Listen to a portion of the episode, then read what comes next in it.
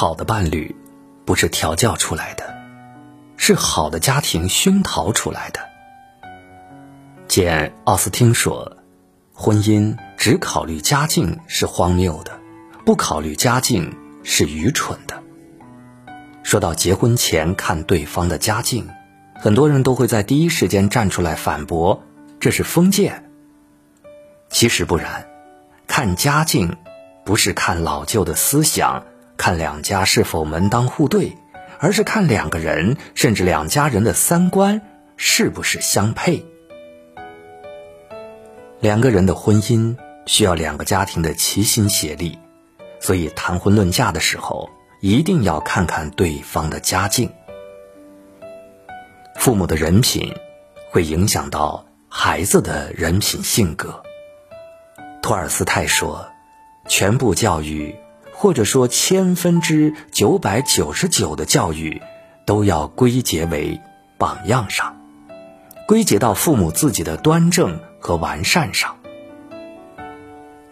如果父母粗鄙无知，孩子就会毫无教养；如果父母虚伪狡诈，孩子就会谎话连篇；如果父母忠厚老实，孩子就会耿直善良。”对方父母的人品，不仅决定着你和对方能不能长久而愉快的相处，也决定着双方家庭是否可以和睦的相处。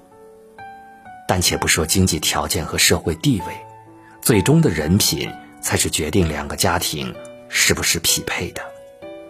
如果一方自私，只知道摄取，时间久了，两家的矛盾也就出来了。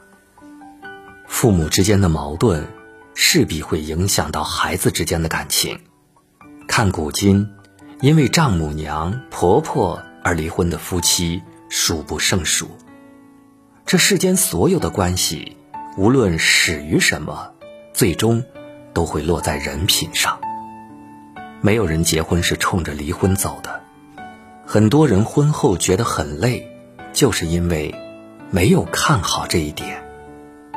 恋爱时，我们的眼里只有对方的优点，而结婚是要和对方的缺点过日子。所以，结婚前一定要去看对方的家境，看看对方父母的处世之道，儿女耳濡目染，必然受到影响。家庭氛围会影响到孩子的婚姻观，好的家庭氛围。可以给孩子带来积极的婚姻观，妈妈会精心为家人准备晚餐，爸爸无事就会早早回家，两个人不会因为谁做家务而斤斤计较，更不会把家庭看作是负担。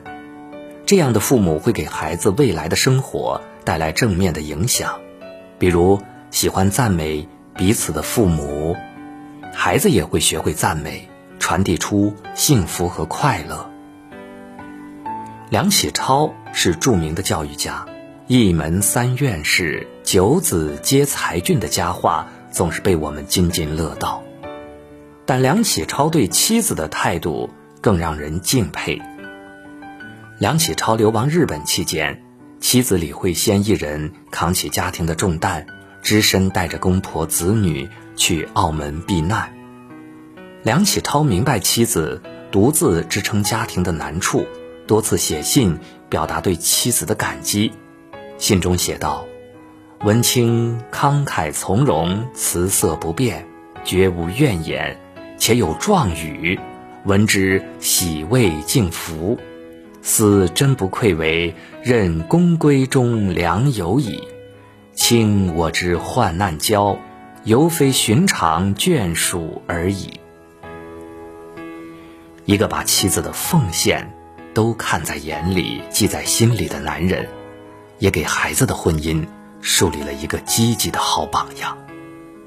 所以，有众多爱慕者的民国才女林徽因，毅然决然地选择了梁启超的儿子梁思成。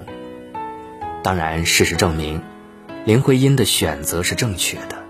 纵然后面的她被病魔折磨，梁思成也不离不弃。家庭氛围好不好，父母的感情好不好，都会影响到孩子的婚姻观念。所以，结婚前我们都应该去感受对方家庭的感情氛围，因为从对方父母的相处中，你可以看到对方对婚姻、对家庭的看法。生活方式会影响到孩子的价值观。俗话说：“龙生龙，凤生凤，老鼠的儿子会打动。”听上去很糙的一句话，其实是有一定道理的。比如，父母是很节俭的人，孩子自然不会铺张浪费；父母是爱读书的人，孩子也会受到书籍的熏陶。所以，两个人的结合要先看看对方家里的生活习惯，你要看看对方家里的饮食习惯、对待金钱的态度等等，是不是都在你可以接受的范围内。鸳鸯蝴蝶派代表作家张恨水笔下的小说《金粉世家》，便讲了这样一件事儿：富二代金燕西和清贫才女冷清秋结婚后不久，就开始了不断的争吵，争吵最多的原因便是钱财。金燕西是一个游街走马的浪荡公子，靠着家里过日子，算是我们所说的啃老族了。而冷清秋希望通过自己的努力为家里出一份力，可是他想要出去工作的想法却伤害了金燕西的自尊心，两个人为此争吵不已。婚姻里不只有风花雪月，更多的是柴米油盐。想要在这些鸡毛琐碎中相看两不厌，就要选择价值观相似的人，这样。你们面对家庭资金的规划，意见不会相左太大。你不会因为他送了一份浪漫的礼物而觉得他大手大脚，他也不会因为你给父母生活费而心生不快。你们也会因此避免很多争吵，甚至相似的价值观也会让你们彼此理解对方的爱好。比如一代才女李清照。和丈夫赵明诚总是会去买古书古玩，钱不够的时候还会脱了衣服去换。如果他们二人不是有相似的价值观，大概在赵明诚要脱衣服的时候，李清照就要大骂他丢人了。